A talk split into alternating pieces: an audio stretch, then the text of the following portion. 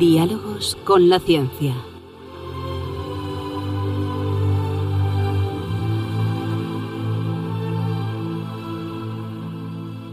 Dirigido por Javier Ángel Ramírez.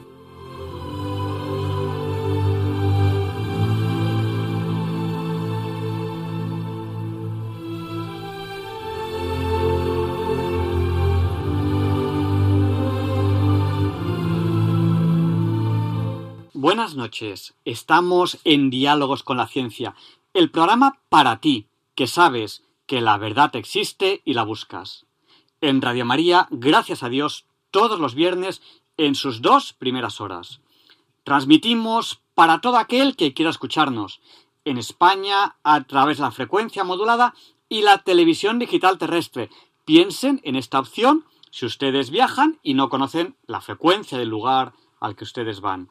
O si por lo que sea falla un repetidor de frecuencia modulada, porque sí, la tecnología a veces falla.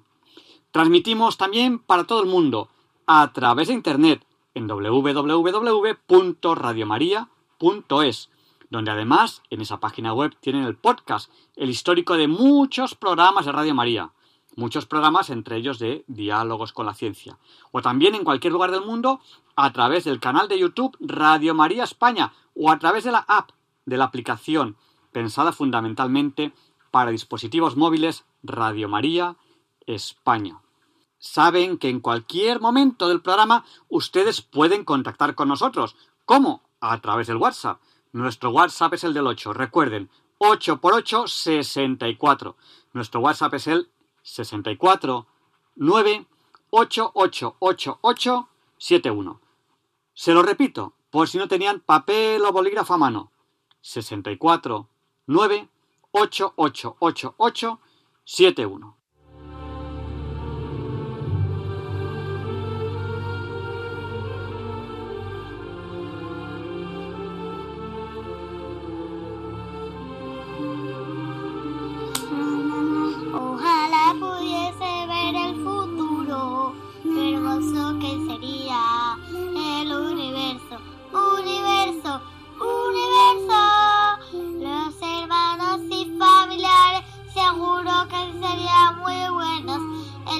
Mundo sonriente cantando de alegría. Gracias Padre Dios, gracias por la comida. Gracias Padre Dios por todo este mundo. Gracias Padre Dios.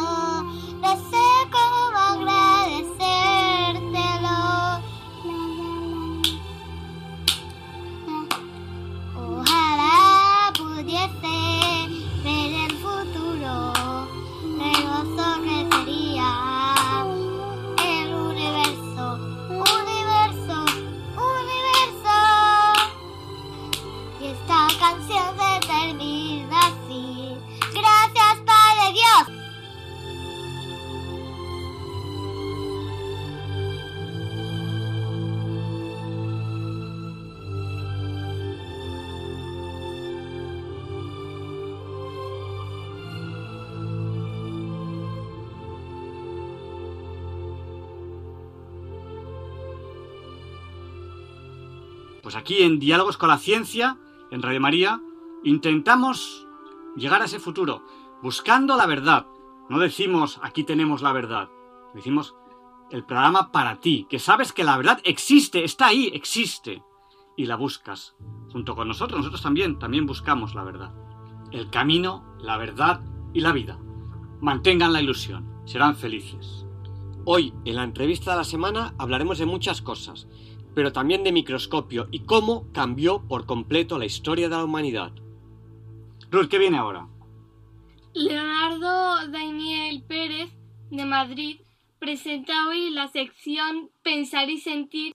Pues adelante, Leonardo Daimiel Pérez de Madrid. Muchas gracias por esta preciosa sección.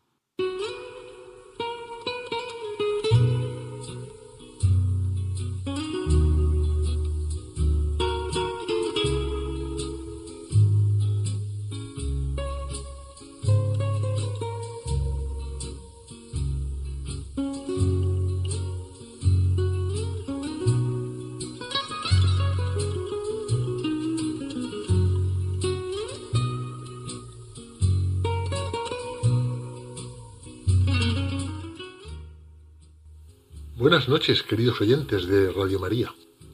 Soy Leonardo Daimiel y celebro estar de nuevo con ustedes. Recientemente se ha publicado un libro escrito por Pilar Orlando Olaso, cuyo título es Malte vive en mi jardín. A pesar de las duras circunstancias personales de su autora, que padece esclerosis múltiple, ese no es el tema central de este su primer libro. Y no lo es del libro porque tampoco es el tema central de su vida. De hecho, escribe párrafos como estos. Tener esclerosis múltiple proporciona un rango. Yo ya tengo un motivo científicamente probado para quejarme. Yo tengo una enfermedad, pero no soy una enferma. La acogida de esta obra entre los lectores y los críticos literarios ha sido excelente. Y alguno de ellos ha escrito que Malte vive en mi jardín es una celebración de la vida. Un diario que anota con valentía las pérdidas visibles y las invisibles. Un relato del dolor que puede transformarse en amor, en conocimiento y en aprendizaje. Y es también una elección, una forma de estar en el mundo que rescata lo mejor del ser humano, la alegría pese a todo la generosidad de decir siempre sí, cueste lo que cueste. Este libro es un regalo. Sus páginas cuentan que la vida te puede ir arrancando pedazos, o todo si te dejas. La alternativa es enfrentar al miedo y sentir que, a pesar de todo, la vida te paga bien esa ausencia de miedo. Hasta aquí la cita de este crítico literario. Y no les voy a leer nada más directamente escrito en este libro. Lo que les voy a leer ahora en este Pensar y Sentir es un texto cuyo autor es el periodista español Pedro García Cuartango, el cual lo ha titulado Los ojos del alma y dice así. Blas Pascal, un hombre que luchó contra la adversidad y el sufrimiento físico, escribió que la desgracia descubre luces en el alma que la prosperidad no llega a percibir. La lectura de Malte vive en mi jardín me ha recordado esa frase del filósofo francés que murió a los 39 años tras padecer enormes penalidades. La autora de este libro se llama Pilar Orlando y tiene 58 años. Sufre una esclerosis múltiple que le ha dejado en una silla de ruedas. Perdió a su hija y a su hermano. Y su vida ha sido un cúmulo de infortunios. Pero en lugar de abandonarse a la desesperación, esta mujer no ha renunciado a nada. Ni al amor, ni a los viajes, ni a leer o escuchar música con una intensa pasión. Dice que como ella no se puede mover, pues todo se mueve a su alrededor. Y confiesa lo siguiente. Mi cuerpo me molesta no tengo ni un centímetro de mi humanidad física que no me moleste, todos los días y todas las noches. Y notar mi presencia carnal, dolorosa e incómoda, pesada e incordiante, es muy cansado. Hay una foto en el libro que expresa ese deseo de amar y de vivir aparece subiendo las escaleras del templo de Apolo en Delfos, en brazos de su marido.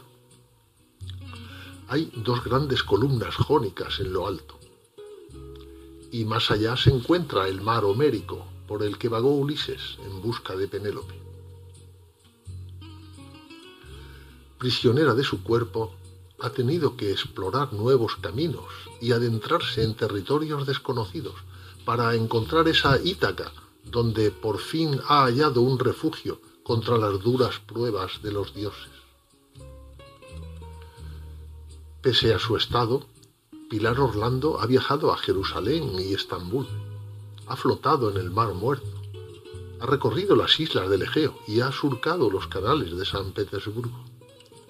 Y sobre todo manifiesta que todos los días siente la alegría de estar viva al despertarse y ver a su marido que duerme a su lado. su sencilla aceptación de la fatalidad y su ánimo de sobreponerse a la adversidad impresionan. Porque hay muchas personas que, a pesar de tenerlo todo, se lamentan y son infelices, ignorando que están malgastando el único capital del que disponemos, el tiempo. En muchas ocasiones solo somos capaces de valorar las cosas cuando las hemos perdido. Y tendemos a vivir con la ilusión de planes que nunca se cumplen o de relaciones que son un puro espejismo. La lección de Pilar es que podemos aferrarnos al presente, por muy doloroso o decepcionante que sea.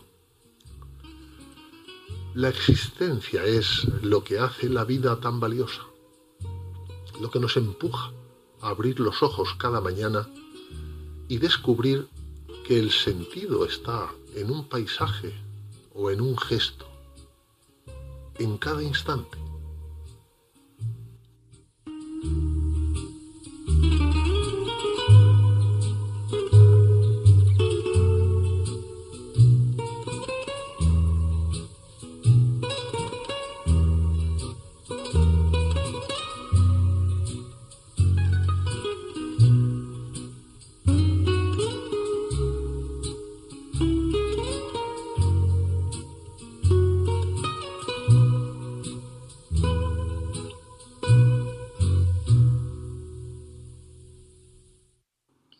Muchas gracias, Leonardo, por esta sección y por estas reflexiones y pensamientos que por un lado nos hacen pensar y sentir, pero por otro lado, en el programa de hoy también nos reconfortan. La continuación de una entrevista que les va a encantar. Prepárense porque allá vamos. Hoy vamos a hablar de cómo el microscopio cambió el mundo por completo. Yeah.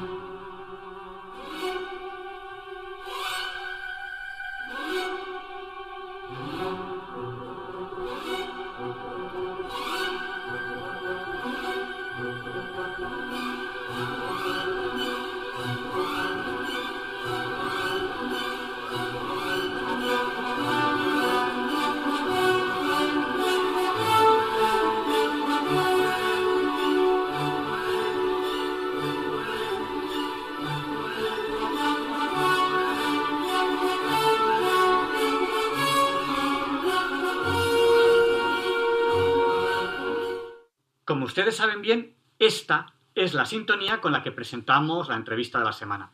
Y hoy es para nosotros un placer tener aquí a Alfonso Carrascosa.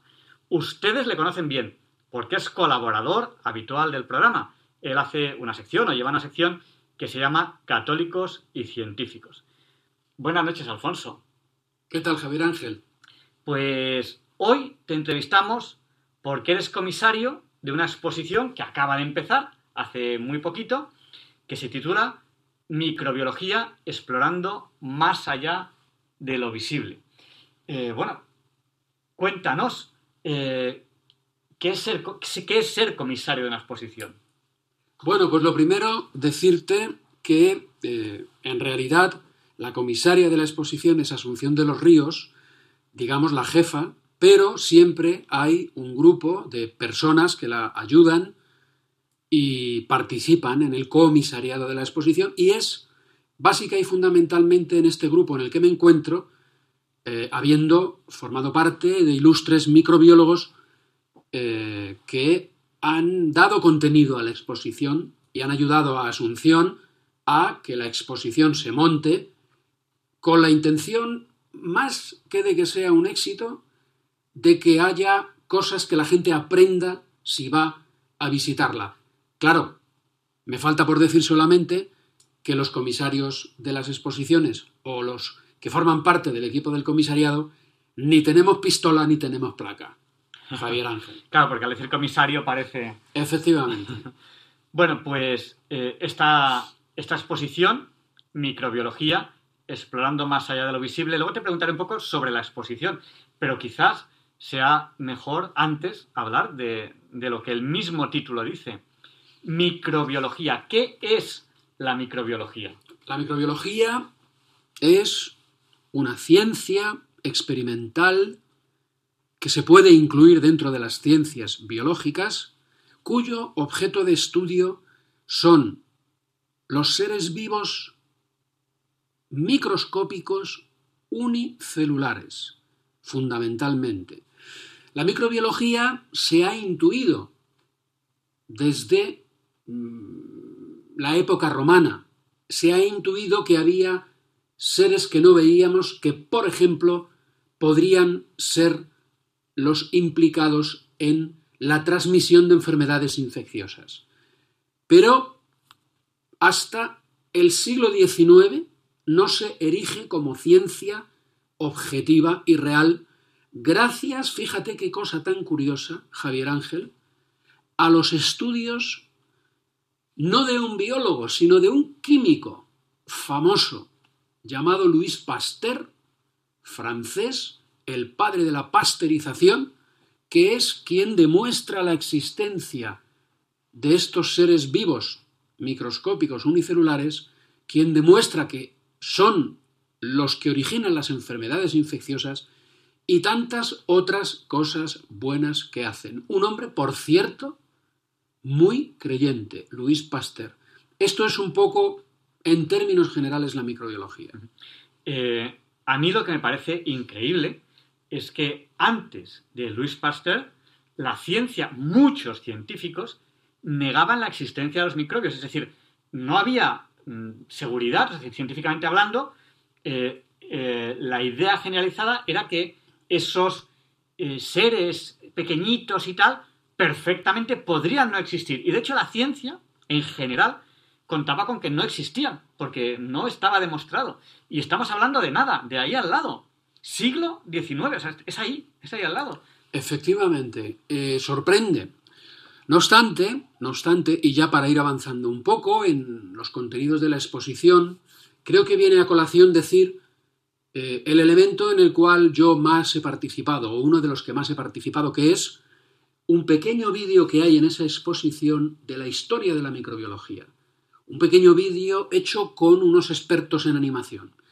Y ahí eh, voy viendo, si, si, me pongo delante del monitor, esto que acabamos de decir en pocas palabras, ¿no? que se intuye primero la existencia de los microorganismos, que hay una persona muy importante en la historia de la microbiología holandés que se llamó Anthony von Leeuwenhoek, que es quien primero ve los microbios, pero todavía no acierta a saber lo que está viendo, un hijo de un riquísimo experto en tejidos holandés que se dedicó por afición a tallar lentes. ¿Para qué? Para contar los hilos de las piezas de tela que vendían. Pero hete aquí que un día, por curiosidad, utilizó uno de estos instrumentos para ver una gota de agua y se quedó sorprendidísimo. ¿Y él? Aquello que vio que se movía, microscópico y hasta entonces invisible para el ojo humano, solamente intuido por los romanos, ¿eh? lo llamó animálculos. Animálculos. De manera que fíjate qué cosas tan curiosas. Y esto ocurriría siglo XVII, XVIII. Hasta el siglo XIX, Luis Pasteur no hila todos los elementos. Había habido otros, otros personajes históricos muy importantes, que también están referidos en ese pequeño vídeo de la exposición Microbiología explorando más allá de lo visible, que se está ahora celebrando en el Museo Nacional de Ciencias Naturales de Madrid, que también habían intuido la existencia de microbios, personas tan importantes como Girolamo Fracastoro o el cura católico Lázaro Spallanzani, personajes muy importantes en la historia de la microbiología. Pero hasta que no llegó Pasteur, como tal, la microbiología no se erigió como disciplina científica. También persona, por cierto, muy creyente. Estamos en Diálogos con la Ciencia, en Radio María, entrevistando a Alfonso Carrascosa, científico del CSIC, habitual colaborador gracias, tenemos que darte las gracias en el programa Diálogos con la Ciencia. y que forma parte de los comisarios, ahora lo digo mejor porque antes te he dicho comisario, me refiero a que hay varios, hay una comisaria como tal y luego hay un, grupo que trabaja con ella, forma parte de este grupo de comisariado de esta exploración microbiología, explorando más allá de lo visible. Bueno, ya que nos has hablado de, de este vídeo en el que has colaborado y, y- y un poco eh, la labor de organización, supongo también, vamos al Museo de Ciencias Naturales, ¿no? Ahora, Sí. nos, ahora- ahora nos dices dónde está para aquellos que no sean de Madrid. Oye, pues yo, si ustedes vienen a Madrid, ¿hasta, ¿hasta qué día? Ahora, ahora, ahora se puede ver. Hasta el 8 de diciembre de 2021, si es que no se prorroga por el abrumador éxito que está teniendo. Pues de momento asegurado hasta el 8 de diciembre, hasta el 8 de diciembre de 2021. Entonces, pues eh, si ustedes vienen a Madrid, el Museo de Ciencias Naturales, que está situado, ¿dónde? Pues mira, está situado el Museo Nacional de Ciencias Naturales exactamente, exactamente en la calle de José Gutiérrez Abascal, número 2, cerca de las estaciones de metro Gregorio Marañón o República Argentina. También hay muchos autobuses que paran en la puerta. José Gutiérrez Abascal, número 2, de Madrid. Abre los fines de semana, tiene unos talleres fantásticos para niños.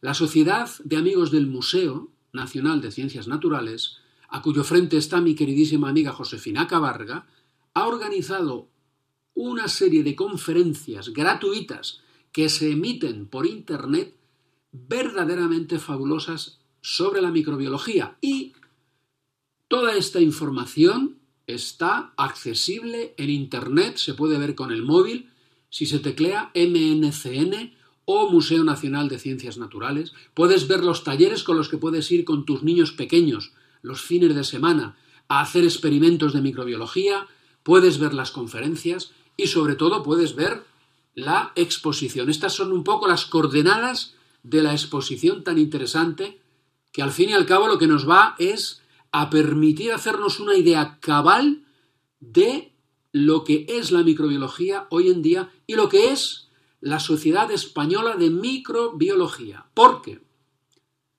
lo que se está celebrando y el motivo de que se haga esta exposición es el 75 aniversario de la inauguración, de la puesta en marcha de la Sociedad Española de Microbiología, a la cual, por cierto, pertenezco.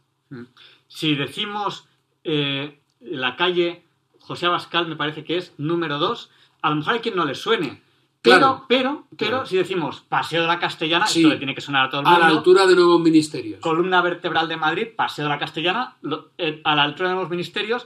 Y si quiere puede preguntar por la Escuela de, Ingenieros industriales, Ingenieros Industriales, que está pe- pegada. pegadito. Al lado de la Escuela de Ingenieros Industriales está el museo, el Museo de Ciencias Naturales.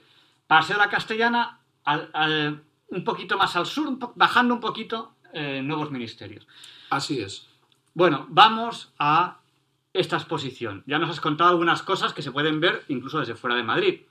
Si vamos físicamente, ¿qué veremos?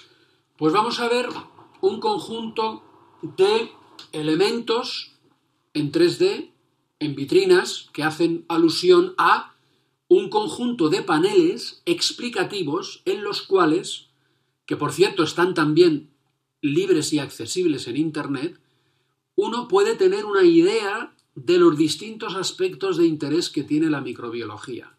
¿eh? Por ejemplo, su relación con las pandemias, Javier Ángel.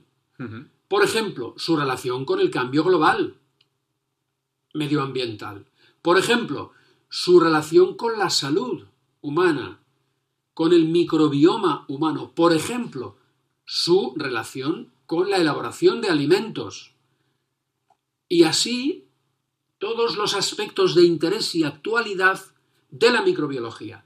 Y saldrá con el convencimiento contrario al que tiene. ¿Cuál es el convencimiento que tiene cualquiera sobre la microbiología? Que los microbios son muy malos.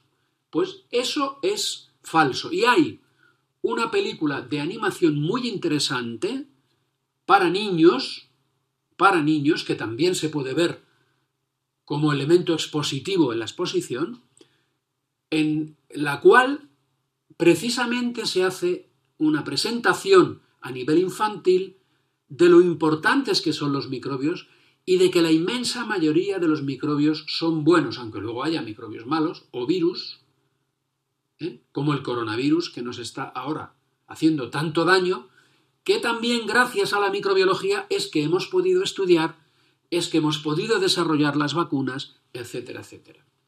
Claro, si no se hubiese desarrollado a partir del siglo XIX la microbiología, no hubiésemos podido combatir esta, esta pandemia. Nos, nos hubiésemos encontrado como antiguamente sin saber qué hacer y tomando medidas casi en plan, bueno, pues distancia, eh, cerrarnos y, y luego cositas de brujería que no sabemos si funciona, pues a tomar limón, a Sí. tomar melón, a tomar lo que sea, porque na- nadie sabe muy bien qué es lo que es. Gracias a la microbiología se ha podido desarrollar estas vacunas en tiempo récord y que gracias a Dios, como yo cuando, cuando se desarrollaban las vacunas, le pregunté a Alfonso Carrascosa y una de las cosas que me dijo, dice, mira, Javier Ángel, una suerte que hemos tenido es que este virus es facilón. Sí. Sí, Es, es- es muy malo porque es una pandemia mundial y tal, pero es facilón. Es decir, si no hubiésemos tenido esa suerte, aún se estarían desarrollando las vacunas. Se han podido desarrollar tan fácil por muchos motivos, porque se ha puesto mucho dinero, porque se ha puesto mucho interés, porque trabaja muchísima gente, pero uno, uno de los motivos es que es un virus facilón. Efectivamente, así es. Y, y se me ha olvidado, se me ha olvidado el que quizás sea, desde un punto de vista histórico, el elemento más importante que se exhibe en la exposición, aparte de una mandíbula prehistórica de mi queridísimo compañero Antonio Rosas, el famosísimo paleoantropólogo de los del grupo de Atapuerca, que tiene caries, porque las caries las eh, generan microbios. Esa es una pieza también muy importante que se puede ver, pero me voy a referir ahora mínimamente a que hay un microscopio de los que fabricó Antony van Leeuwenhoek, auténtico, que jamás se ha exhibido en el Museo Nacional de Ciencias Naturales y que se puede ver. Eso solamente, eso solamente merece la pena para visitar la exposición. Con eso solamente ya te puedes dar con un canto en los dientes. ¿Y quién lo ha comprado? Un coleccionista. Y lo hemos contactado. Y nos lo ha dejado y lo ha expuesto. El microscopio, uno de los ejemplares de microscopio que está además demostrado científicamente que construyó Antony von Leeuwenhoek de 1632 a 1723 finales del siglo XVII, principios del siglo XVIII. Este elemento, como digo, es un elemento muy importante. También se puede ver la recreación de un laboratorio antiguo gracias a la colaboración de la Universidad de a la Facultad de Farmacia de la Universidad Complutense de Madrid con elementos antiguos de la época de Jaime Ferrán, principios del siglo XX, el más famoso microbiólogo español, el equivalente a Pasteur en España, Jaime Ferrán, que también era una persona de profundas convicciones cristianas. Jaime Ferrán, el primer elaborador de una vacuna contra el cólera. Este señor tan importante también se le hace memoria en la exposición y se puede ver una recreación de lo que sería un laboratorio de su época, gracias a la gentileza del Departamento de Microbiología de la Facultad de Farmacia de la Universidad Complutense de Madrid. Es decir, hay un conjunto de elementos más que interesantes para que cualquiera se pueda acercar, pueda disfrutar y pueda aprender cosas visitando esta sencilla exposición que está en el Museo Nacional de Ciencias Naturales y de paso, pues darse una otra vuelta por los pabellones del Museo Nacional de Ciencias Naturales e incluso e incluso de poder además ver otra exposición temporal dedicada a nuestro sabio Santiago Ramón y Cajal, que fuera Premio Nobel de Medicina en 1606. Estamos en Diálogos con la Ciencia, entrevistando a Alfonso Carrascosa, científico del CSIC, eh, es habitual colaborador con nuestro programa Diálogos con la Ciencia.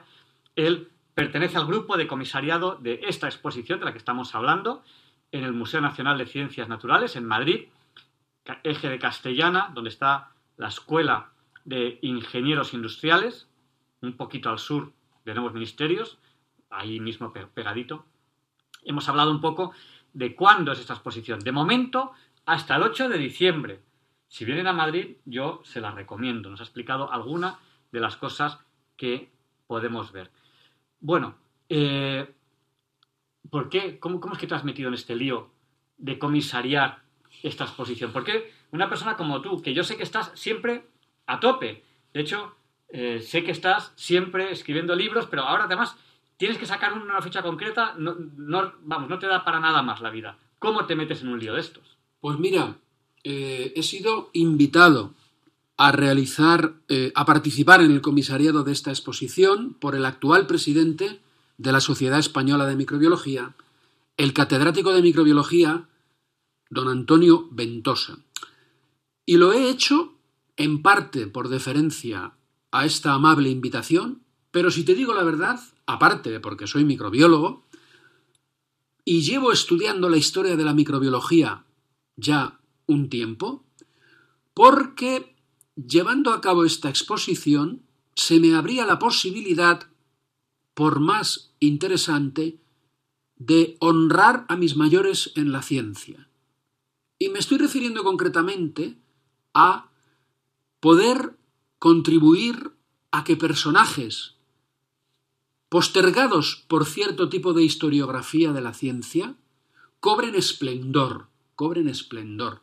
Me estoy refiriendo a personajes de los que luego hablaremos, pero que ya adelanto los nombres. El presidente fundador de la SEM, Juan Marcilla Arrazola, madrileño, y el secretario fundador de la SEM, Lorenzo Vilas. Estos personajes son prácticamente tan desconocidos, o yo diría más, que los microbios.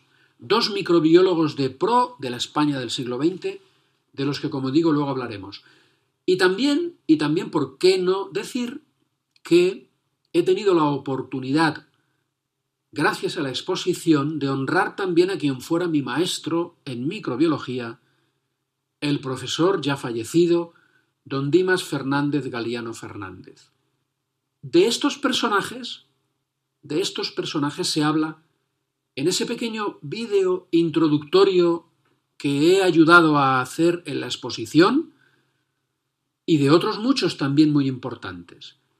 Y ojo, y ojo, la mayor parte de ellos fueron además personas de profundas convicciones católicas. Y digo esto más que nada porque yo sé que en tu programa utilizas o empleas, para ayuda de todos, cosas que puedan favorecer que la gente descubra, que los oyentes descubran la conciliación ciencia-fe. Y ahora, en este punto, añado, efectivamente, la microbiología la ponen en marcha personas con fe. La existencia de los microorganismos la intuyen personas con fe, todas referidas en ese vídeo, que está en la exposición Microbiología explorando más allá de lo visible del Museo Nacional de Ciencias Naturales. Honrarlas a todas ellas ha sido uno de los principales motivos, además de colaborar, por supuesto, con mi compañera, también científica del Museo Nacional de Ciencias Naturales, Asunción de los Ríos, experta en microbiología, mujer de alto nivel científico, exploradora de la Antártida en la actualidad, que verdaderamente ha sido una delicia trabajar con ella. Yo cuando hablo aquí, Javier Ángel, déjame que recuerde en este momento, no estoy hablando en representación del CSIC, ni estoy hablando en representación del Museo Nacional de Ciencias Naturales. Es algo que los oyentes saben, pero que yo recalco porque, oye, en la actualidad hay gente, a lo mejor, que escucha este programa, que es del Museo Nacional de Ciencias Naturales, y que le molesta que diga que ciertos científicos o que yo mismo, aparte de científico, soy católico. Y debo aclarar esto. No estoy hablando en representación de ellos. Hablo a título personal, pero quiero que se sepa mi adscripción para que los oyentes sepan una vez más que hay científicos católicos en activo y que la ciencia no es incompatible con la fe católica. Hecha esta aclaración, creo haber respondido a tu pregunta de por qué me había metido en este follón y la verdad que ha sido una gozada, porque yo sé que ahora la gente va a disfrutar y espero que después de esta entrevista muchos de nuestros oyentes también disfruten de la exposición y puedan ver este bis en el contenido que ahora estamos dando en este programa, que evidentemente no se hace mucha referencia a él en la exposición, para que no se considere que es una exposición propagadora de la fe católica, pero que está detrás de todo lo que allí van a ver. Incluso te digo más. Se celebra este año el 250 aniversario de la puesta en marcha del Museo Nacional de Ciencias Naturales, donde se efectúa la exposición. Es una efemérides coincidente. Pues bien, esta efemérides, déjame que recuerde algo de lo que ya hemos hablado. El Museo Nacional de Ciencias Naturales se pone en marcha en un momento en el cual hay una monarquía católica en España, la de Carlos III, y por un naturalista profundamente católico, Pedro Franco Dávila, de origen ecuatoriano. Fíjate qué coincidencias. Tampoco se habla de esto en el museo, pero yo quiero dar este contenido para animar a los oyentes a que visiten el museo, que tiene raíces católicas, y a que visiten la exposición de la Sociedad Española de Microbiología, que cuando hablemos de ellos lo verán los oyentes, también tiene raíces católicas. Bueno, me he quedado anonadado. Ya, digo, no sé qué decir porque es cierto lo que estás comentando, que nos tiene que abrir mucho los ojos, ¿no? Eh, es, es tan vacío eso de, bueno, y, tú que eres una persona científica, ¿cómo eres creyente? Es tan, tan vacía esa afirmación, tan superficial, que es que, digo, yo, yo era como decir, bueno, rasca un poco en la ciencia y rasca un poco en, en la teología y te das cuenta de que es que lo que hay es todo lo contrario. Hay una armonía, hay una armonía. Yo siempre, en plan de broma, pongo, bueno, no en plan de broma, en plan muy en serio, siempre pongo eh, unas, unas frases que comenta San Agustín, que él, en, sus, en sus memorias, las memorias de San Agustín, él explica que antes, cuando él era joven, dice, yo era, yo era maniqueo, pero dentro de mí yo sabía que eso era mentira. Yo era maniqueo porque mis amigos eran maniqueos, porque no sé quién era maniqueo. Entonces yo, yo estaba ahí, pero yo en el, fondo de mí, yo sabía que todo eso era mentira. Pues yo siempre, esa parte de sus memorias, las memorias de San Agustín, que son muy breves, son muy breves, yo les recomiendo que se las lean, donde es, una, historia preciosa de un personaje, San Agustín, que pasa de ser una persona completamente superficial, sin absolutamente nada de fe, completamente vacía, materialista, se convierte en San Agustín, una persona que es todo lo contrario, las memorias no tienen desperdicio. Yo pienso, cuando, cuando yo leo ese párrafo, esas partes, esa parte de ahí, yo pienso, si en el fondo de mí yo sospechase que el catolicismo era mentira, yo no sería católico. O sea, yo, no sería católico porque mis amigos... Lo, yo es, que eso no lo haría. O sea, claro, claro. yo tengo... O sea, la ciencia me llama, me llama muchísimo.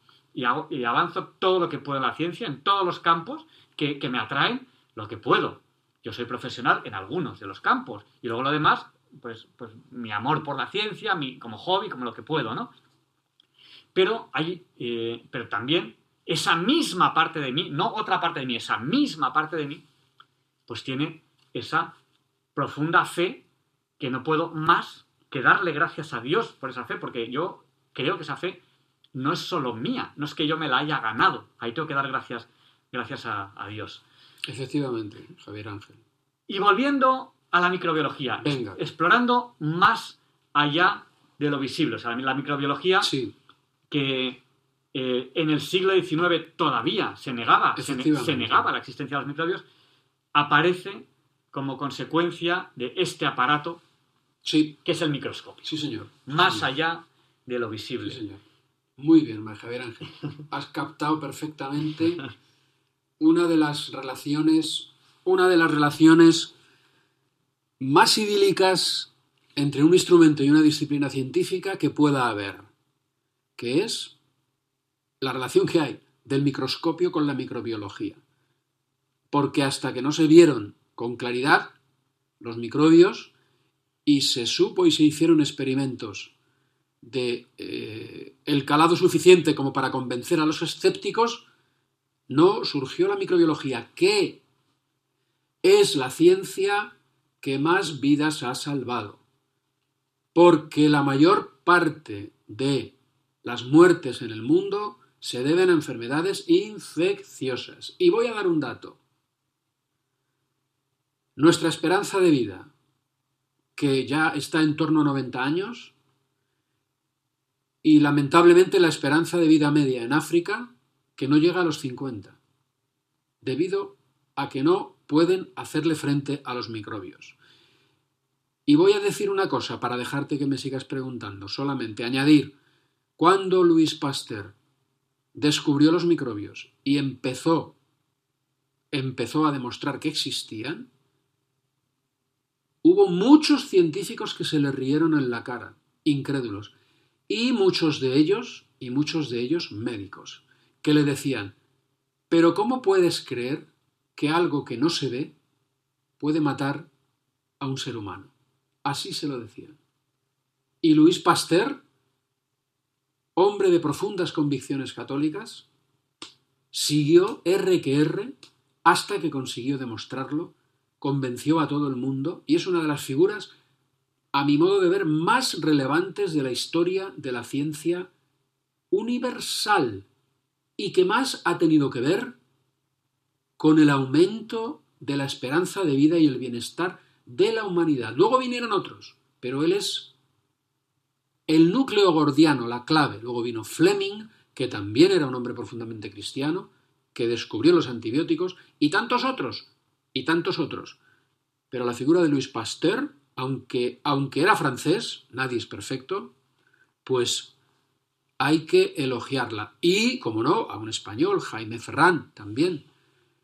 Así que en esas estamos, Javier Ángel, disfrutando contigo hoy de esta, de esta entrevista sobre este tema tan interesante que tanto me atañe, porque he dedicado 30 años de mi actividad profesional a el estudio de los microbios, de los microbios de los alimentos, y bueno, ya sabes que ahora llevo unos años más dedicado a la historia de la ciencia y su divulgación en la dirección de conciliar ciencia-fe. La microbiología, tan importante que es. Eh, a ver, en diálogos con la ciencia, eh, eh, en diálogos con la ciencia, hemos hablado mucho de la importancia de la naturaleza.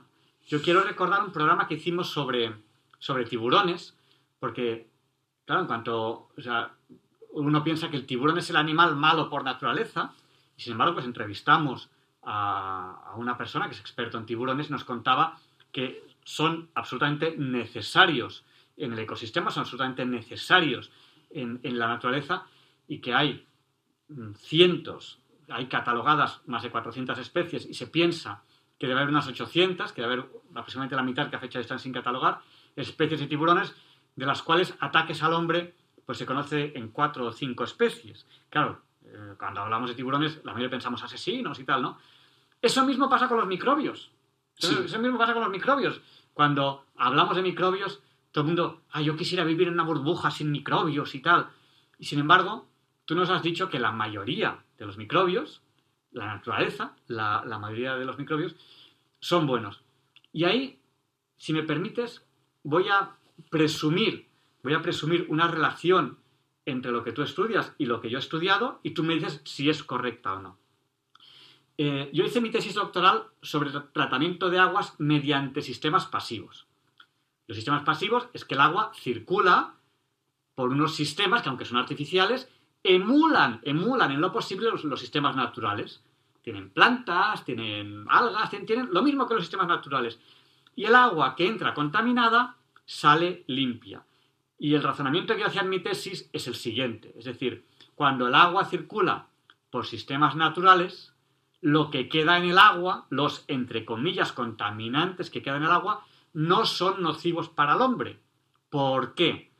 Porque en la evolución de la naturaleza y en la evolución del hombre como, especie animal, aquellos que no aguantaban ese compuesto, que no aguantaban ese tal, ya fallecieron y no pueden reproducirse. Es decir, los que quedamos somos hijos o nietos o bisnietos o nietos de alguno que soportaba lo que trae el agua circulando por los sistemas naturales.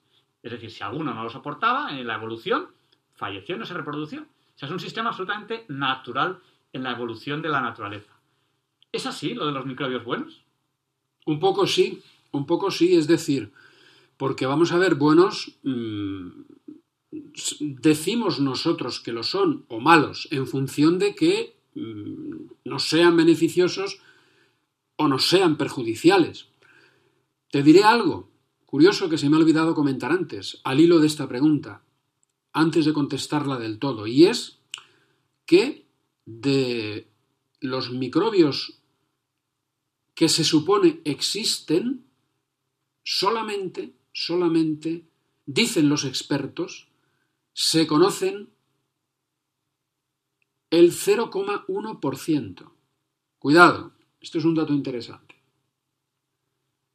No se conoce prácticamente, prácticamente ningún microbio de los que existen. Ya se sabe que hay muchos buenos, pero porque son los seres vivos más abundantes, más desconocidos y una cosa muy interesante, que primero habitaron la Tierra.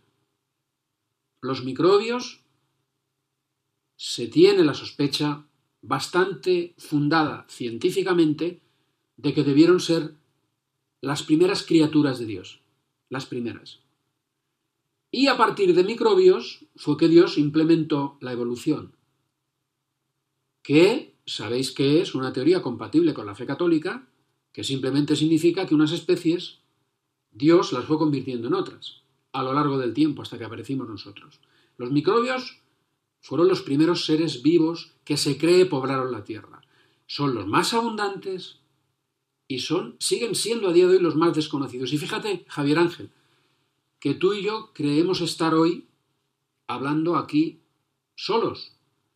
Pero no estamos solos, porque tú y yo llevamos puestos en nuestro cuerpo aproximadamente un kilo de microbios la mayor parte de los cuales están en nuestro tracto gastrointestinal, genitourinario y respiratorio, en esos huecos que tenemos en el cuerpo y viven dentro de nosotros.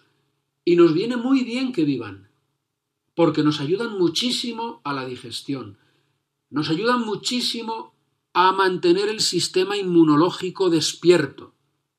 Fíjate, pues de estos microbios que viven en las personas, en también los oyentes viven un kilo de microbios, ¿eh? Pásmate, que son todos buenos, o la mayor parte de ellos, no conocemos ni la mitad. Se cree, se cree que no conocemos ni la mitad, o sea que aproximadamente la mitad de los que existen todavía no les hemos puesto nombre, Javier Ángel. Así de fascinante Así de fascinante es el mundo de los microbios. Y efectivamente, han contribuido de manera natural, y ya vuelvo a la contestación de tu pregunta, tanto y tan bien a que exista la humanidad y a que exista la naturaleza que te voy a dar un dato. La atmósfera primitiva se cree que era irrespirable. Fueron los microbios, algas microscópicas capaces de realizar la fotosíntesis los que la enriquecieron en oxígeno. Gracias a los microbios existe oxígeno en la atmósfera. Y luego, claro, luego vinieron las plantas. Pero lo primero que existió fueron plantas microscópicas llamadas algas microscópicas, que fueron las que hicieron habitable el planeta. O sea que tú fíjate de manera natural si hacen cosas buenas los microbios si son buenos los microbios. De todo esto se habla en esta exposición. Impresionante. Bueno, más allá de, lo visible, recuerda a los oyentes, por si alguno a lo mejor acaba de, de conectar el programa hace poco, que estamos entrevistando a Alfonso Carrascosa. Él es científico del CSIC. Nos está hablando aquí de manera individual de esta exposición que él forma parte del comisariado, que es Microbiología, explorando más allá de lo visible, eh, que eh, pueden visitar ahora hasta el 8 de diciembre en el Museo Nacional de Ciencias Naturales en Madrid, eje Paseo Castellana, para que nos entendamos fácil, donde tenemos ministerios un poquito, bajando un poquito la castellana, al lado de la Escuela de Ingenieros Industriales. Yo sé que muy relacionado con esta exposición hay, hay un libro que además es gratuito, o sea, no estamos haciendo propaganda de ningún libro porque es gratuito, nadie que se llama El desarrollo de la microbiología en España.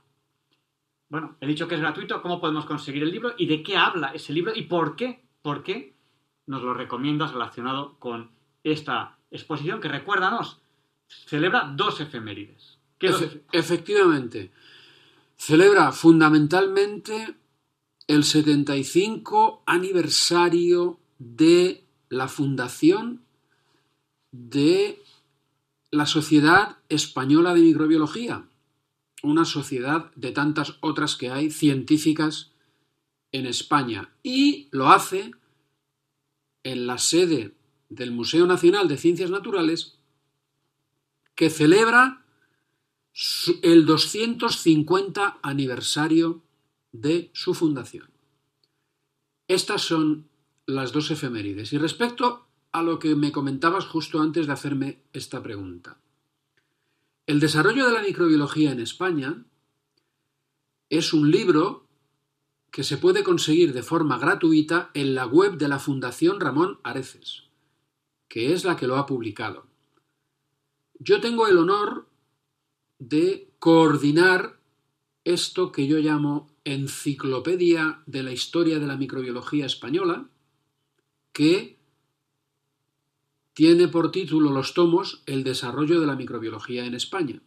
Este libro al que te referías, concretamente el volumen, el volumen 2, ha salido este 2021.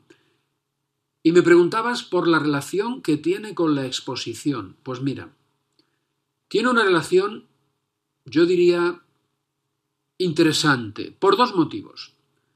Cada uno de los motivos es un capítulo del libro que yo he escrito. Estos dos capítulos, además de coordinar la colección, he escrito en este tomo dos capítulos del libro, porque uno está dedicado a uno de los personajes que desarrollaron desde el Museo Nacional de Ciencias Naturales la microbiología en España, que se llamó Emilio Fernández Galiano, y otro está dedicado al presidente fundador de la Sociedad Española de Microbiología, el ingeniero agrónomo madrileño Juan Marcilla Arrazola. Esta es la relación tan estrecha que guarda con estas dos efemérides la exposición de la que estamos hablando.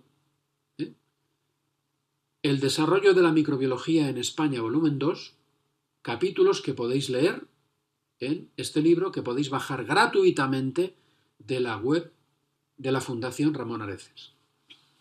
¿Y qué, encontraremos en este libro? ¿Qué, ¿Qué es lo que encontraremos?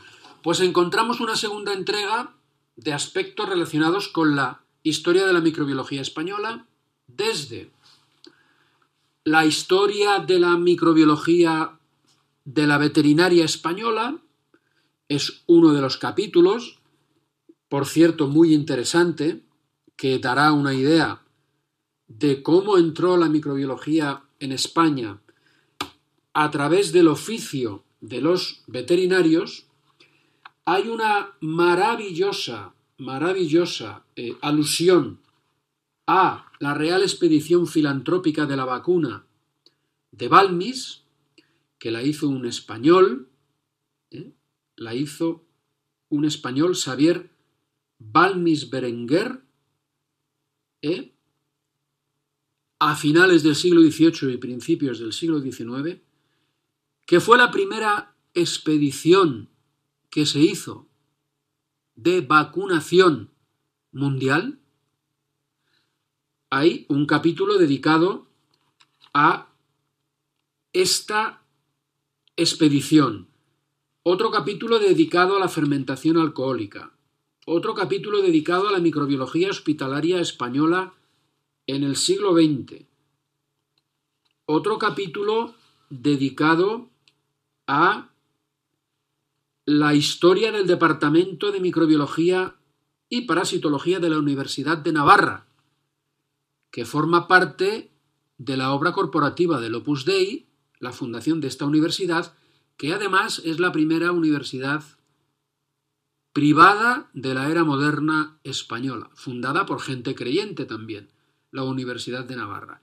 Y junto con los dos capítulos en cuya escritura yo participo, pues todo eso son los contenidos de esta obra que coordino que ha salido en este 2021 que se titula El desarrollo de la microbiología en España, el volumen 2, también os podéis bajar el volumen 1 y por cierto, déjame que añada, en homenaje a quien ha sido hasta este año coordinadora de esta obra, conmigo, María José Vágena, que nos estará escuchando, pero ya desde el cielo, porque falleció a consecuencia de un tumor.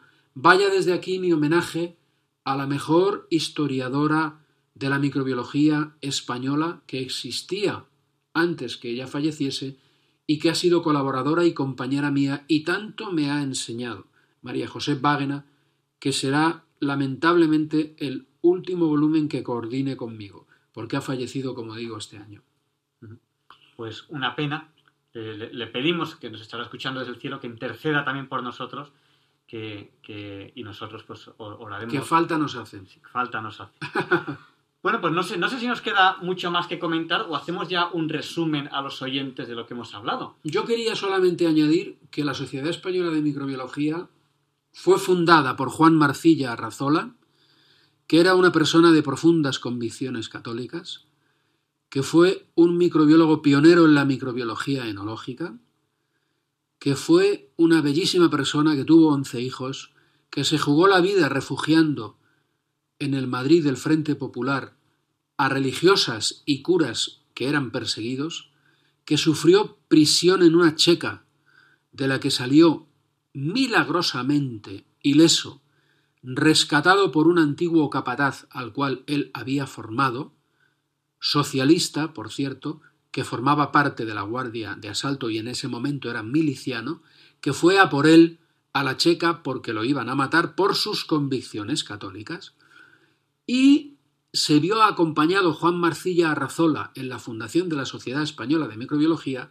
por otro insigne microbiólogo profundo creyente llamado Lorenzo Vilas, que fue el secretario fundador de la Sociedad Española de Microbiología, que llegaría a ser catedrático de microbiología de la Facultad de Farmacia de la Universidad Complutense de Madrid, que estudió en los jesuitas de Sarriá, en Barcelona, que conoció a su esposa, la que sería su esposa, en un viaje a Lourdes en 1933, que fue una persona absolutamente dedicada a mejorar la enseñanza, que dijo cosas tales como que profesores y alumnos cumplan con su obligación por amor y con amor porque son responsables ante Dios.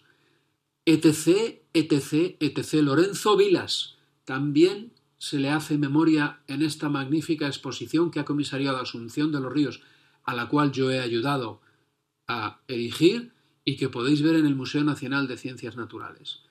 Y yo creo que ahora sí, si quieres, Javier Ángel, ha llegado el momento en el cual podemos hacer un resumen, remachar algún clavo y si me acuerdo, pues yo añadir alguna cosa que no te haya dicho hasta ahora para que así los oyentes tengan el lujo, el lujo de disfrutar de un programa como Diálogos con la Ciencia en una emisora como Radio María, la emisora de la Virgen, que no dice mentiras, que dice verdades y que aboga por la conciliación de la ciencia y la fe.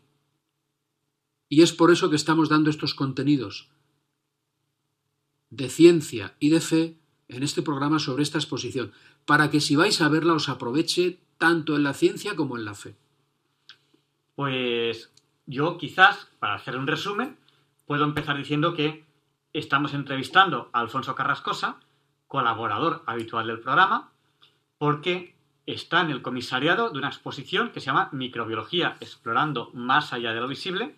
Luego les recordaré dónde pueden ver y hasta cuándo esta exposición. Y que él, a título particular, nos ha contado muchas cosas, tanto de la exposición como de la microbiología. Bueno, pues para aquellos oyentes, sobre todo que, que, se han incorporado tarde, o para los oyentes que nos están escuchando, si tuviesen que llevarse un resumen sobre la exposición, sobre la microbiología, ¿qué les diríamos? Y luego te voy a hacer todavía otras, otras dos preguntillas más breves, muy breves. Yo les diría que es una exposición interesante. Hay mucho material en Internet sobre ella. Lo digo también por los enfermos, porque a lo mejor no podéis acudir o tenéis miedo por la pandemia y no queréis acudir. Aparte de escuchar este programa, los contenidos están en PDF colgados de la web del Museo Nacional de Ciencias Naturales y los podéis ver. ¿Qué puede sacar de provecho una persona que vaya a ver la exposición?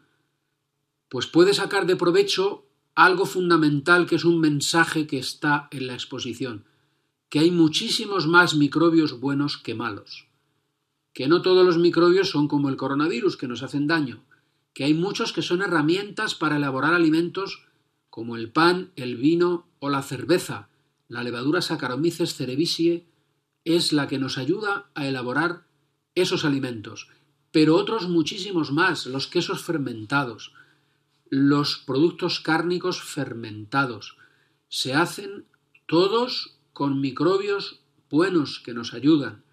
No todos producen enfermedades, llevamos encima un kilo de microbios que nos ayudan a vivir, que nos ayudan a digerir los alimentos, que sintetizan dentro de nuestro cuerpo las famosas bifidobacterias que viven dentro de nuestro cuerpo algunas, sintetizan vitaminas, mantienen despierto al sistema inmune. Eso podéis ver también en la exposición y luego elementos absolutamente insólitos, muy difíciles de ver, como un ejemplar auténtico del microscopio de Antoni von Leeuwenhoek, que se tiene por la primera persona que vio microbios al microscopio, aunque no entendió muy bien lo que veía, y los llamó animálculos. Todo eso son cosas que uno puede ver en esta exposición. Además, hay un calendario de interesantísimas conferencias dadas por expertos de primer nivel españoles, dadas las conferencias en español, que se pueden ver por Internet, que ha organizado Josefina Cabarga, que es la secretaria de la Sociedad de Amigos del Museo Nacional de Ciencias Naturales, a la cual yo os invito a afiliaros, porque cuesta dos duros y hace una cantidad enorme de actividades muy interesantes a lo largo del año. Y además puede, si va con los niños y va los fines de semana, disfrutar de talleres de microbiología para que los niños pequeños de la edad determinada en la web consulten antes en la web porque no es una actividad válida para cualquier niño de cualquier edad, una actividad en torno a la microbiología, para que se sepa un poco por qué es interesante la microbiología y en qué consiste esta ciencia. Todo eso se hace, se está haciendo hasta el 8 de diciembre en el Museo Nacional de Ciencias Naturales, del cual yo soy también empleado. Y pues tengo poco más que decir y ahora vienen esas preguntas finales. Bueno, más que, más que una pregunta, eh, ya que estamos en, pandemia, la pandemia del coronavirus. Antes lo has comentado, pero yo creo que también es un punto importante para terminar. Gracias a la, microbiología, ¿cómo nos ha ayudado, cómo nos ha ayudado la microbiología a luchar contra esta pandemia? Pues nos ha ayudado mm, porque existe el desarrollo de técnicas microbiológicas, algunas de las cuales se han aplicado en saber y conocer el agente causal, primero. Segundo, en cuál es la parte del virus que desarrolla en nuestro organismo capacidad antigénica, es decir, nos confiere podernos defender de él sin que haya necesidad de padecer la enfermedad. En torno a esas moléculas, de esa proteína, de la espícula con la cual interacciona el virus, y al conocimiento de las mismas que son debido a la aplicación de técnicas de microbiología molecular, es que se han podido desarrollar las vacunas. Y por lo tanto, la microbiología, el desarrollo de la misma al nivel al que hoy estamos, es el que ha hecho, además de que se trate de un virus facilón, como te decía en otra ocasión, que efectivamente lo has recordado porque es facilón, porque del virus del SIDA, por ejemplo, todavía no hay vacunas y ya vamos padeciéndolo tantísimo tiempo, es que se han desarrollado las vacunas con tanta rapidez. Gracias a una ciencia podemos hacerle frente a un microbio malo, pero insisto, son los menos, los menos, ¿eh? los microbios malos. Y ya para terminar, a mí eh, una de las cosas con las que me he quedado, lo digo porque la microbiología también es una profesión con muchísimo futuro nos has dicho, recuerdan los datos de cuánto conocemos de la microbiología para que se hagan ustedes idea. Sobre todo, a lo mejor hay algún oyente que no sabe ahora mismo qué, qué quiere estudiar, pues que se dé cuenta de lo que tiene delante en, en microbiología. ¿Cuánto conocemos? ¿Y cuánto nos falta por conocer? Pues es de lo que menos conocemos. Como te decía Javier Ángel, conocemos bastante menos del 0,1% de los microbios que se cree que existen. ¿Cómo se puede tener una idea de los microbios que existen? Por técnicas moleculares. Aunque no se conozcan todos los microbios, sí se puede tener una idea por técnicas genéticas de los que pueden existir. Y esto hacen los expertos en taxonomía microbiana. Y es datos de ellos los que os estoy refiriendo. Menos del 0,1% de los que existen. Pero además, menos de la mitad de los que existen en el cuerpo humano son los que se conocen. De eso también se habla en la exposición, del microbioma humano, que hay gente que cree y lo trata como si fuera un órgano más el conjunto de los microbios que llevamos en el cuerpo humano nos son imprescindibles para vivir y son todos buenos y no nos hacen daño, más que si, por ejemplo, nos hacemos una herida en la piel y tienen acceso a la sangre esos microbios.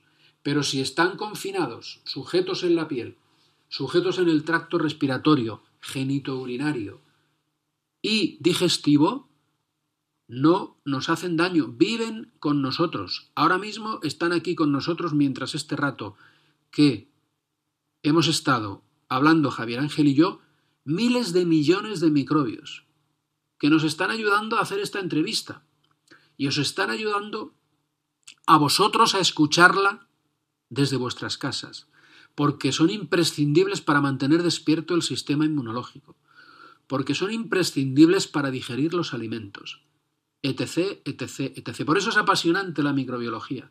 Y además voy a decir una cosa, por propia experiencia.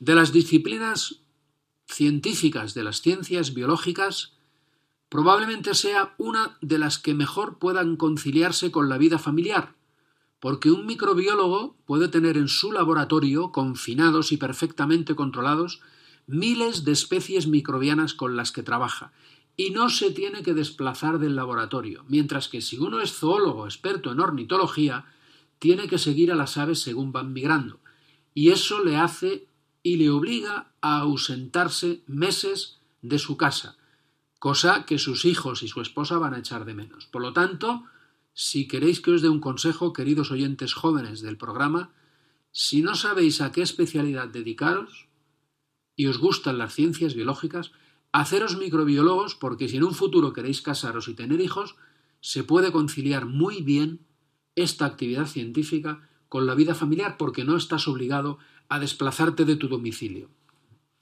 Pues muchísimas gracias, buenas noches y bueno, estamos en Diálogos con la Ciencia agradecidos por esta entrevista y por las colaboraciones que habitualmente vas haciendo con nosotros en el programa. Es un honor, Alfonso, y además yo siempre digo lo mismo. Eh, en Radio María, que la gente dice, bueno, si tú estás en Radio María, trabaja, la gente se pensará que al decir trabajar cobro.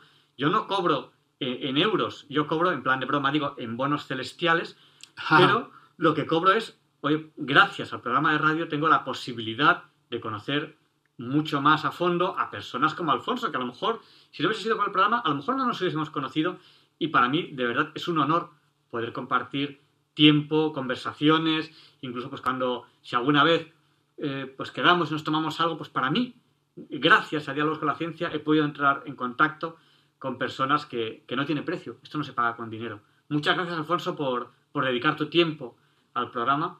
Y, bueno, tengo que estarte agradecido por todo. Me, ha encantado lo que nos has contado sobre la microbiología hoy y lo que yo aprendo, porque es uno de los campos que quizás a mí que me gusta la ciencia, de, los que menos conozco.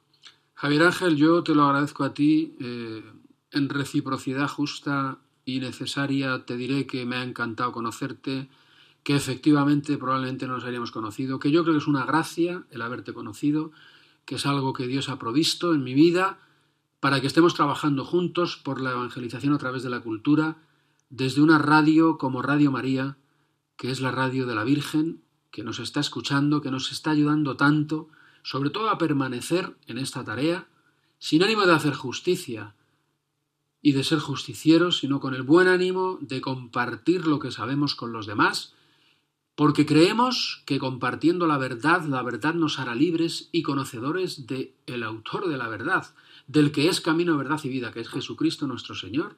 Y por lo tanto, cuenta conmigo para seguir hablando de cosas y seguir haciendo entrevistas. Y es una pena porque ya sabes que sufro bastante porque hago menos de las que quisiera. Y te mando menos material del que quisiera, por lo liado que estoy, pero que yo sigo en la brecha y te agradezco mucho que en este momento, queridos eh, oyentes, en este año, mira, ahora mismo me estoy acordando de otra efeméride.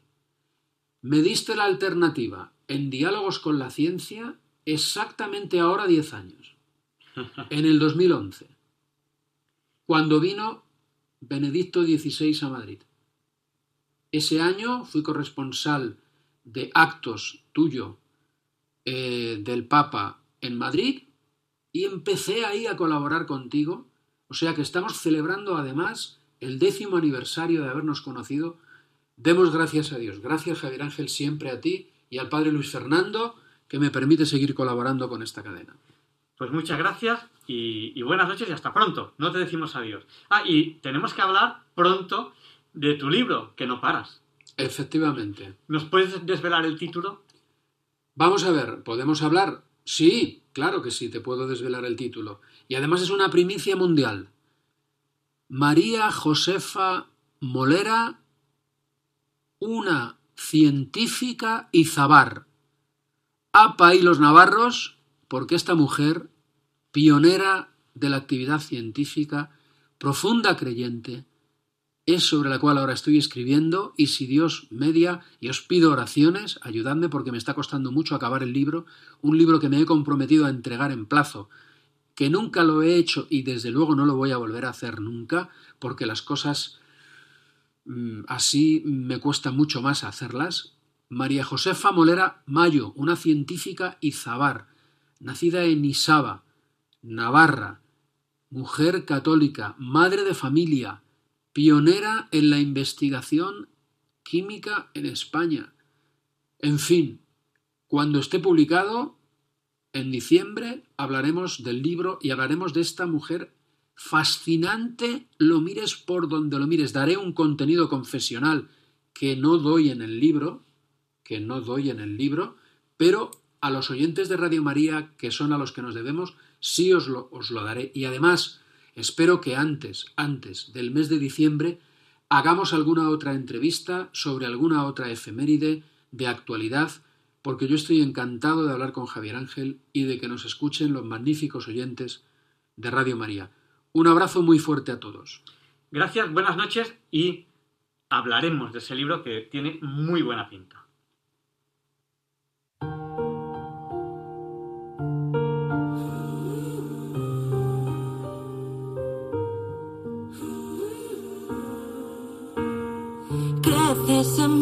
Tan deprisa, mi piel memoriza la música que haces en mí. Mi cuerpo es nave nudriza en las noches sin luna. Será tu sonrisa la luz a seguir. No tengas miedo,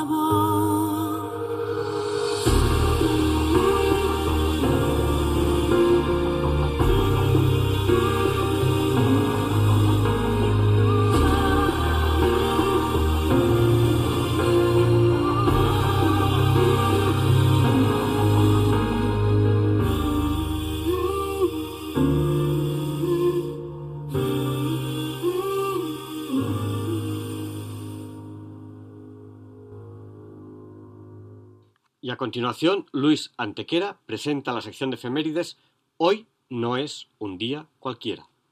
It's a lovely day today, and whatever you've got to do, I'd be so happy to be doing it with you. But if you've got something that must be done, and it can only be done by one, there is nothing more to say. Except it's a lovely day for saying it's a lovely day.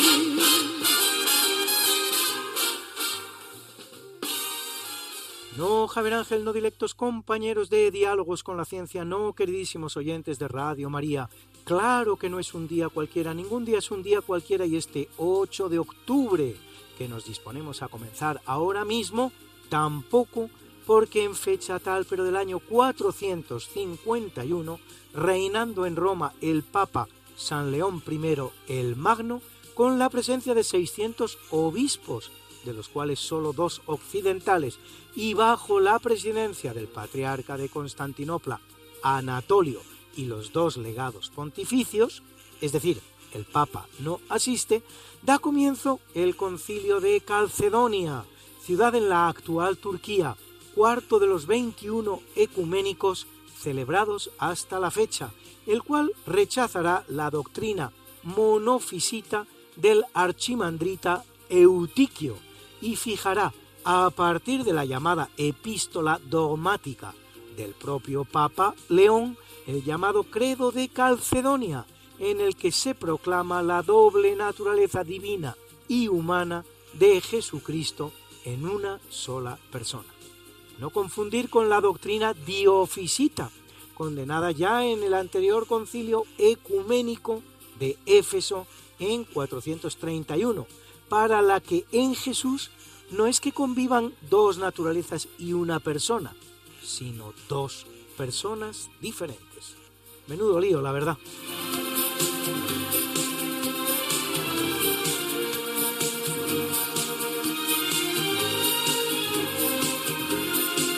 Y ahora una de cambio climático para los que creen que inundaciones como las producidas en Alemania este verano no habían ocurrido nunca antes, no, ¿qué va?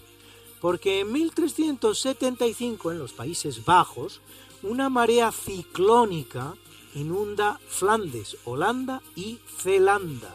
29 años después se volverán a inundar exactamente las mismas regiones.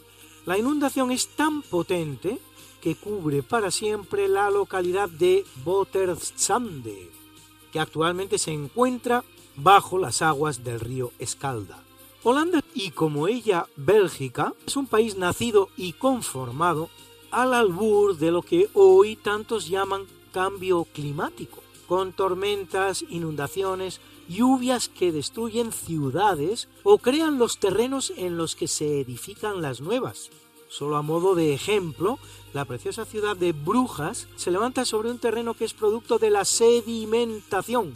Y no será sino una pequeña ciudad flamenca hasta que en 1134 una tormenta es tan potente que le crea de la nada un canal que le da salida al mar del norte a 25 kilómetros de distancia, lo que la convertirá en uno de los grandes centros comerciales europeos.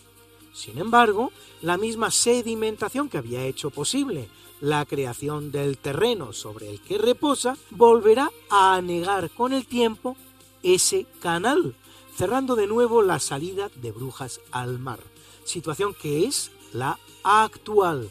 Esto, señores, esto es cambio climático.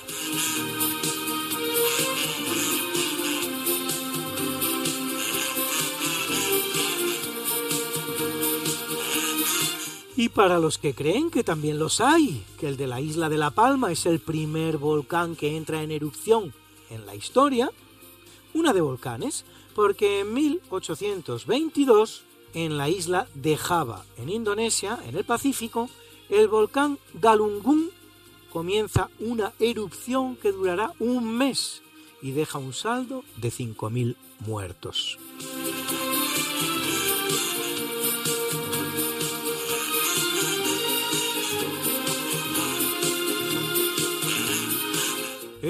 Capítulo siempre fecundo de la conquista, colonización y evangelización de América por los españoles que va a permitir a los indígenas americanos el tránsito del neolítico al renacimiento en apenas dos generaciones, un tránsito que a los europeos había costado 7.000 enteros años, en 1515 parten del puerto de Sanlúcar de Barrameda tres carabelas y en ellas 60 hombres, bajo el mando del piloto mayor Juan Díaz de Solís. Unos meses después descubren el río de la Plata, al que llaman Mar Dulce, ya que dadas sus enormes dimensiones, sin parangón en toda la Tierra, un río que en su desembocadura tiene 240 kilómetros de anchura, creerán que se trata de una extraña mar de agua dulce. Tras tomar posesión en nombre del rey de España, lo que va a ser una constante en el proceso descubridor español, absolutamente inaudita, arriban a la isla Martín García, en la actual Argentina, y se adentran en el río Paraná. Allí Solís desembarca con siete compañeros y son atacados por los charrúas, indios antropófagos que les matarán, descuartizarán y se los comerán. Algo que los españoles les enseñamos que estaba muy mal hacer.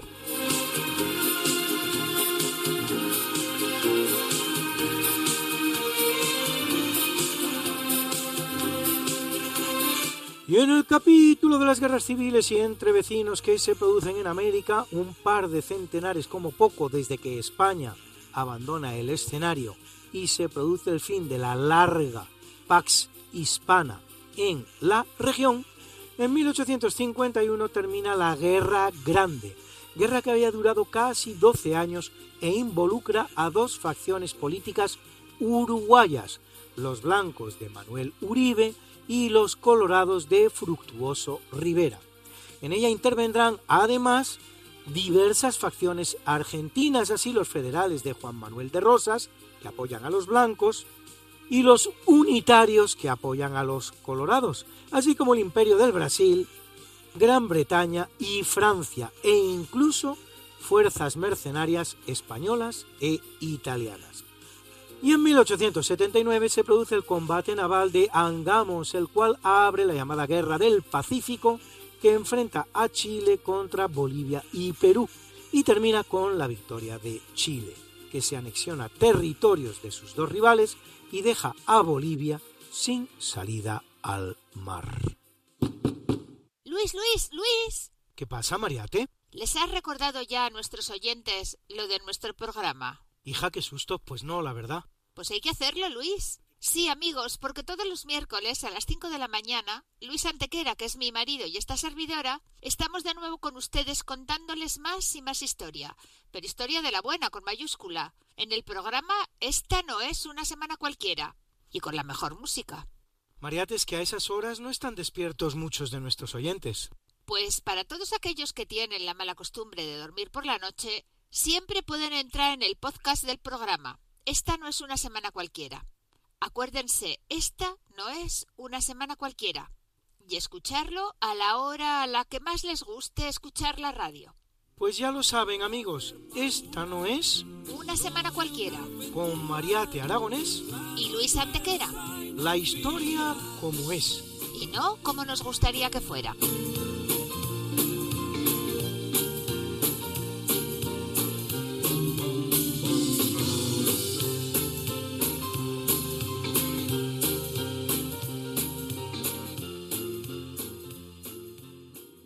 En 1860 el presidente argentino Santiago Derqui sanciona definitivamente la denominación oficial de República Argentina para el país.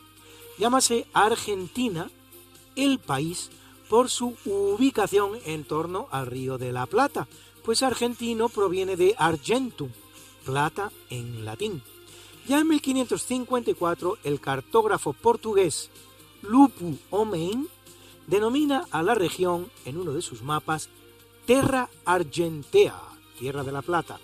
En 1612, Ruy Díaz de Guzmán escribe su obra La Argentina manuscrita, en la que describe la región. Aunque la llamada primera Junta de Gobierno en 1810 utiliza el nombre de Provincias Unidas del Río de la Plata y en 1816 en el Congreso de Tucumán proclame la independencia de las que llama Provincias Unidas en Sudamérica, nombre que mantendrá la Constitución de 1819, la Constitución de 1826 utiliza por primera vez la denominación República Argentina.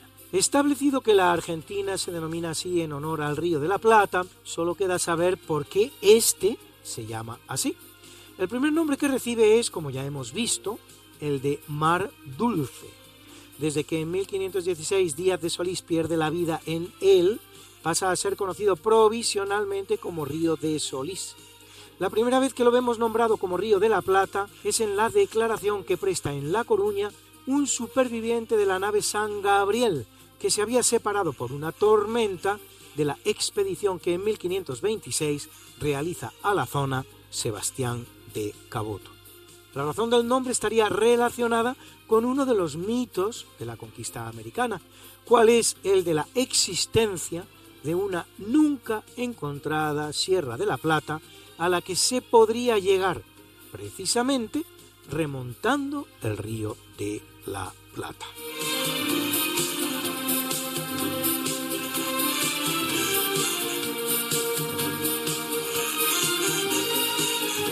En 1871 un gravísimo incendio arrasa la ciudad norteamericana de Peshtigo, causando la muerte a 1.150 personas, la mitad de la población. El fuego no podrá ser controlado y arrasará cerca de 500.000 hectáreas y otros 16 pueblos.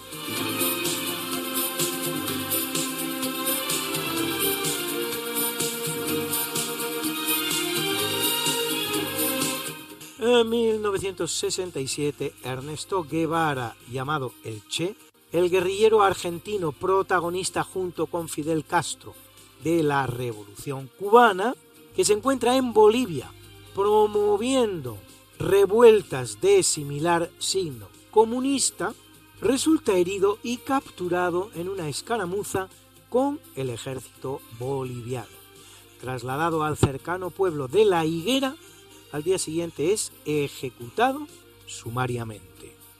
Nada que debiera extrañar mucho a una persona que, como él, había declarado en 1964 en Naciones Unidas. Hemos fusilado, fusilamos y seguiremos fusilando mientras sea necesario. O si lo prefieren ustedes o no se lo creen, de su propia voz. Fusilamientos, sí, hemos fusilado, fusilamos y seguiremos fusilando mientras sea necesario.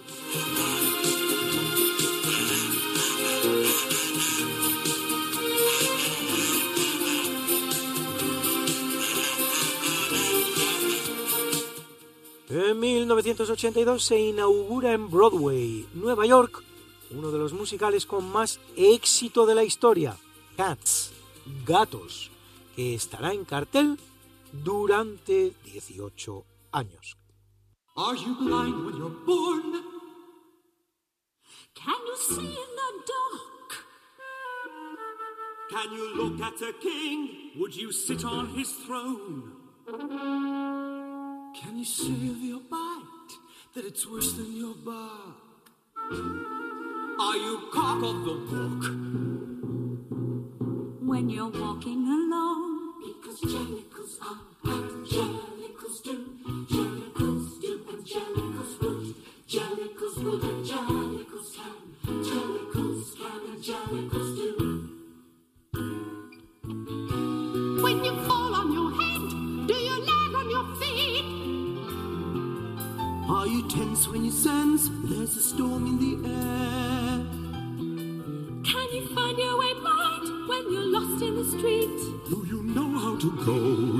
to the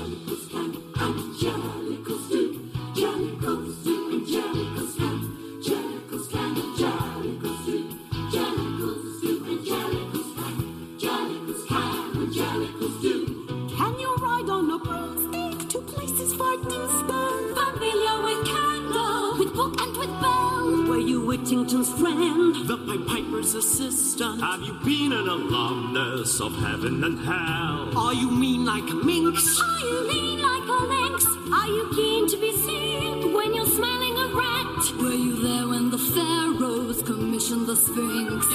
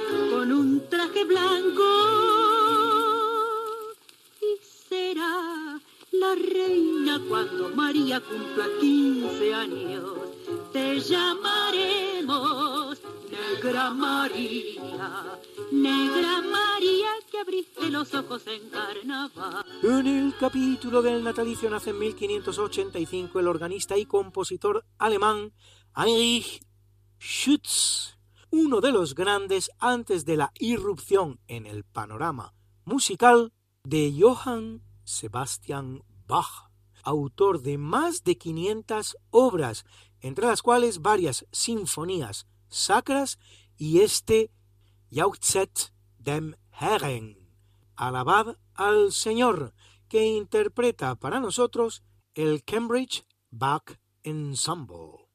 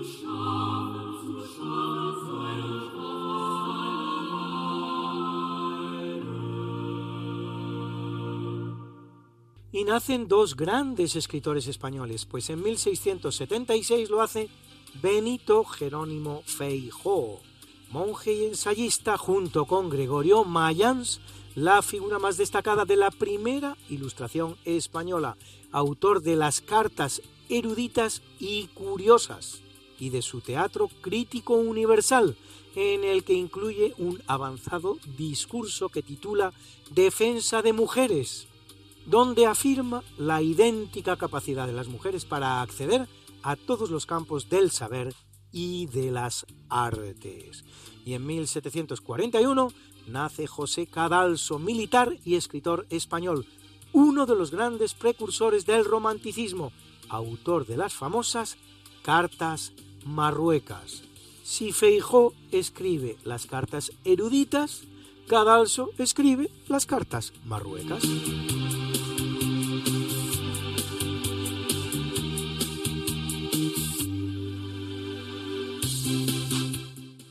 Nace en 1760 el marino cartógrafo y científico español Dionisio Alcalá Galiano, que participa en las expediciones científicas al estrecho de Magallanes y en la llamada Expedición Malaspina, y morirá heroicamente en la malhadada batalla de Trafalgar, que representa el verdadero inicio de la decadencia española.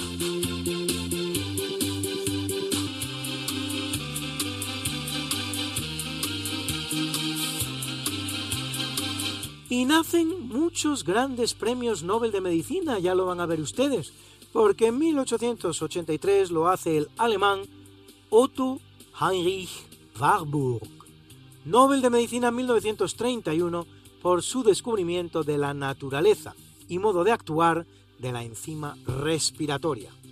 En 1917 nace el británico Rodney Robert Porter, Nobel de Medicina 1972 por la determinación de la estructura química exacta de un anticuerpo. Y en 1927 lo hace el argentino César Milstein, Nobel de Medicina 1984, por sus investigaciones sobre los anticuerpos monoclonales.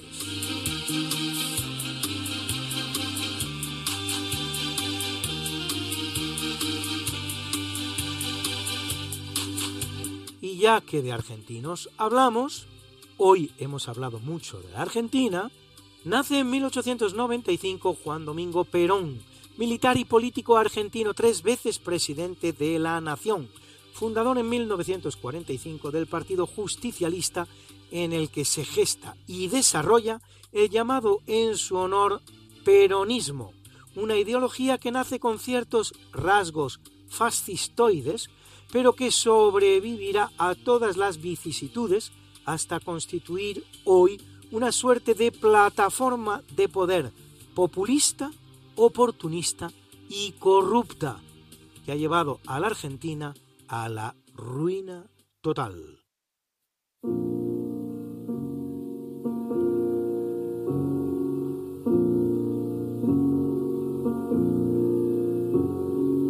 En el capítulo del obituario muere en 1317 Fushimi Tenno, emperador japonés que reina durante el régimen del shogunato, al que combate infructuosamente, en el que el poder del emperador es meramente nominal y el que verdaderamente gobierna es el shogun, su primer ministro. Su reinado forma parte del período en el que se alternan en el trono del sol naciente las ramas Daikakuji y Jinyoin, a la que pertenece él, un sistema que, como era previsible, termina en completo fracaso. Como dice un adagio árabe, cien comerciantes pueden dormir en una alfombra, pero dos reyes no pueden hacerlo en el mismo reino.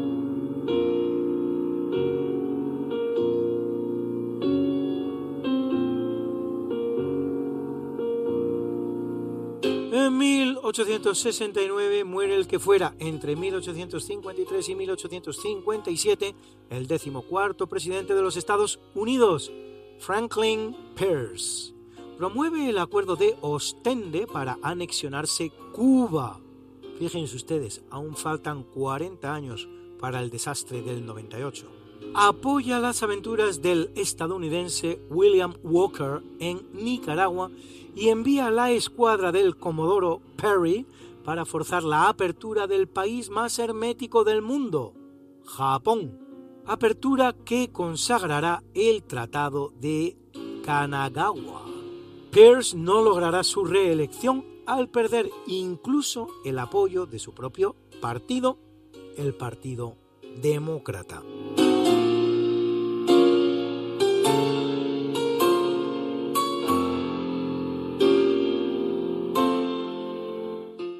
1992 muere Willy Brandt, estadista socialdemócrata alemán, canciller de 1969 a 1974 y Nobel de la Paz 1971 por su Realpolitik, que le lleva a distender las relaciones de Alemania con la Unión Soviética, cuyo liderazgo será de suma importancia para el desarrollo de la República Federal de Alemania como potencia mundial después de la estrepitosa derrota en la Segunda Guerra Mundial, con la total destrucción del país tan solo 25 años antes de que Brandt asumiera el poder.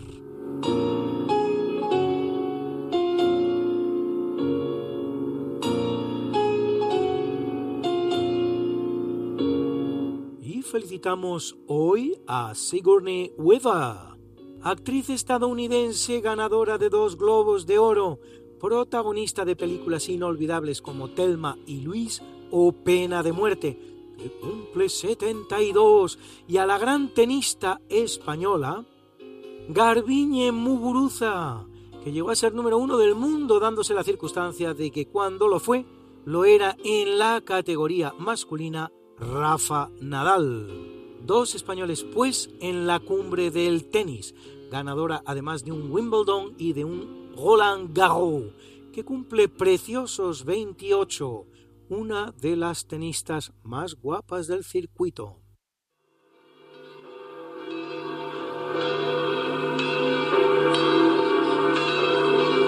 Y celebra la Iglesia Católica al profeta neotestamentario Simeón, el que en el templo predice que el niño Jesús, el Mesías, era. Y a Néstor Demetrio, Hugo, Valeria, Polena, Paladia, Porcaria, Palaciata, Lorenza, Pedro de Sevilla y Susana de Blois, mártires, a Evodio, obispo, a Badilón y Eusebia, abades, a Artemón, presbítero, y a Reparada y Benedicta, vírgenes, vir, vir, vir, vir, vir, vir. got something that must be done, and it can only be done by one. There is nothing more to say, except it's a lovely day for saying it's a lovely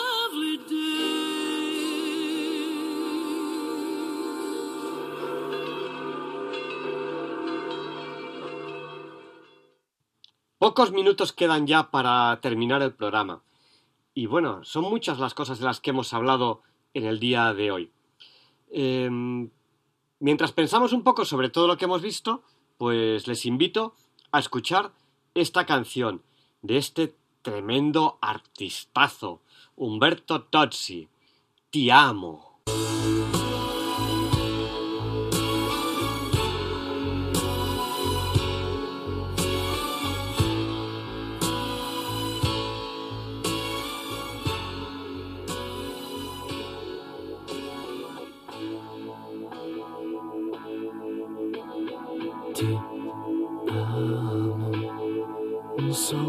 Ti amo, in aria ti amo.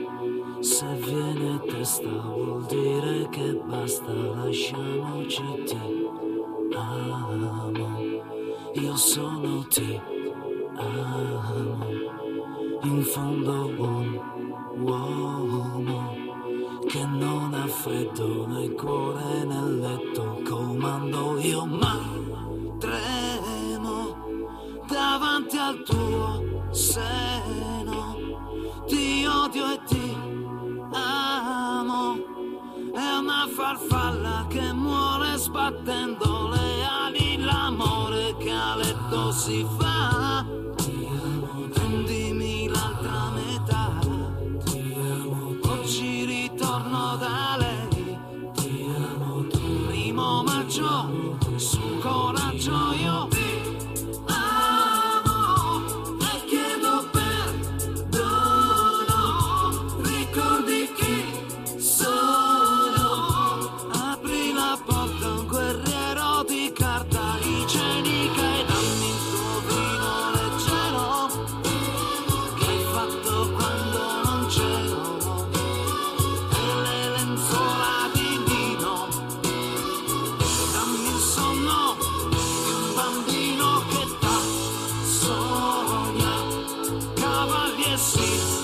she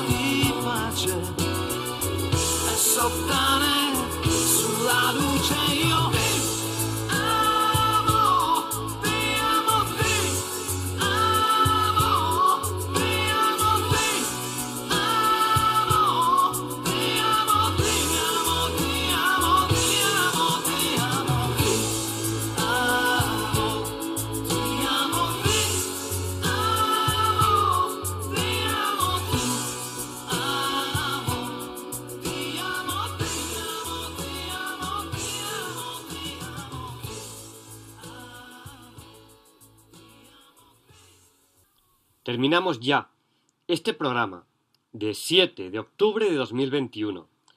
Es un programa que a mí personalmente me, ha impactado.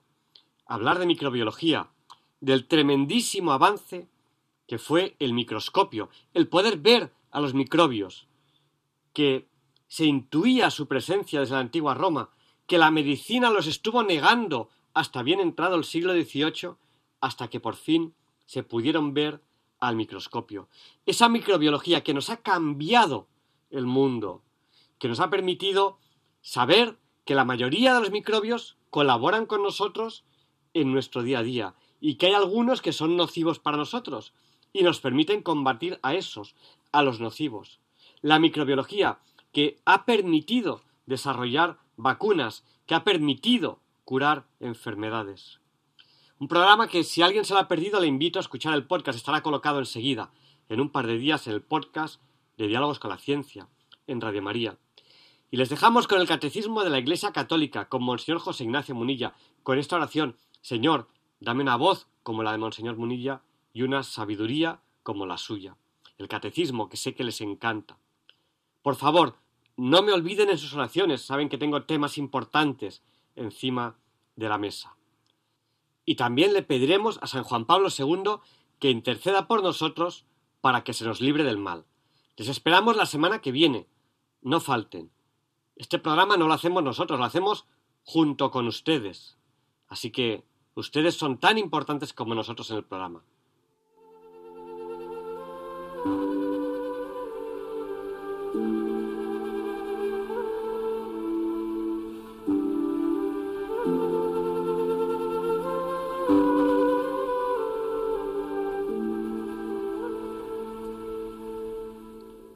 Y así concluye en Radio María el programa Diálogos con la Ciencia. Dirigido por Javier Ángel Ramírez.